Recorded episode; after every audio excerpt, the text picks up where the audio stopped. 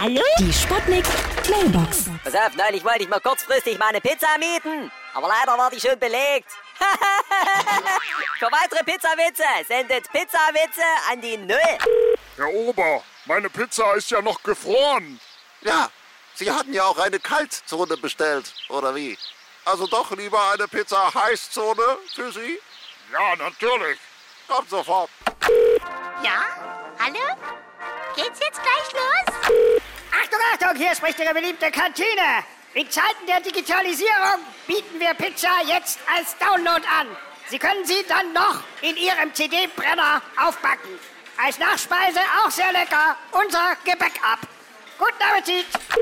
Hallo? Pizzaservice Ding Dong. Ist die Pizza angekommen? Nein, hier wurde mir nur ein Pilz vom Fass gebracht. Ja, Pizza Funky Altonne. Pilz vom Fass, Junge. Sehr witzig.